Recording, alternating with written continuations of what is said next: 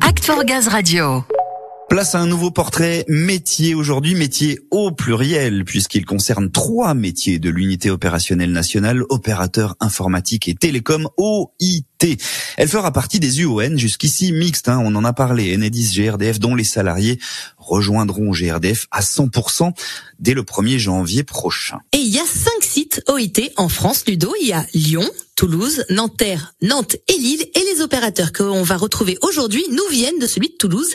Ils sont avec Samuel. Et pour présenter cette unité et ses métiers, j'accueille trois opérateurs informatiques et télécom. OIT donc, Jenny Etcheberry-Garay, appui métier senior, Pierre-Charles Baucher, relais managérial au pôle exploitation, et Maxime Mouls, responsable département architecture, prospective et projet. Bonjour à tous. Bonjour Samuel. Bonjour Samuel. On va s'intéresser en détail à vos métiers dans un instant, mais pour commencer, est-ce que vous pouvez déjà me présenter un peu cette unité opérateur informatique et télécom? Quel est son rôle? En quoi consiste son activité principalement?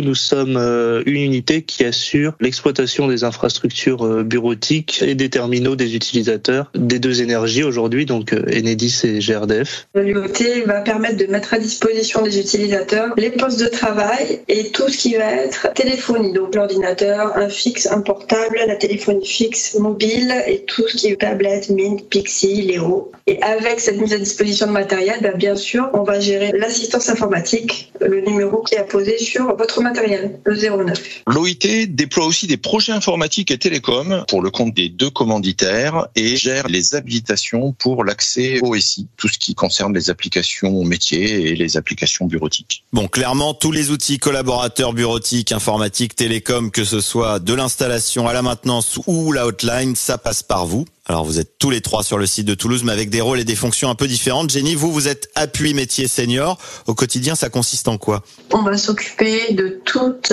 la partie pilotage de prestations qui s'appelle CNIP, hein, c'est les intervenants de proximité. Tout ce qui va être dotation de matériel, demande d'intervention informatique, téléphonie, poste de travail, déménagement, déplacement de personnes, et tout ce qui va être lié à l'immobilier. Très bien. Pierre-Charles, relais managérial, vous êtes plutôt dans vous travaillez avec Jenny, mais vous gérez vous un autre service? C'est ça. Moi, mon équipe est une équipe qu'on appelle donc euh, d'exploitation informatique. Nos activités sont euh, spécialisées sur le périmètre GRDF depuis euh, la moitié d'année 2019. Elles se décomposent sur trois grands axes. Une partie, littéralement, s'assurer tous les matins que l'ensemble des sites de GRDF et du réseau informatique, que le Wi-Fi fonctionne, que les serveurs répondent bien. Une seconde partie hotline et on a une troisième partie déploiement. En ce moment même, l'ensemble des imprimantes sur les sites GRDF sont remplacées par des modèles Canon. C'est nous qui pilotons donc à distance ces interventions. De même, c'est nous qui allons nous assurer que quand les personnes déménagent, bah, le réseau soit bien en place au moment où ils arrivent.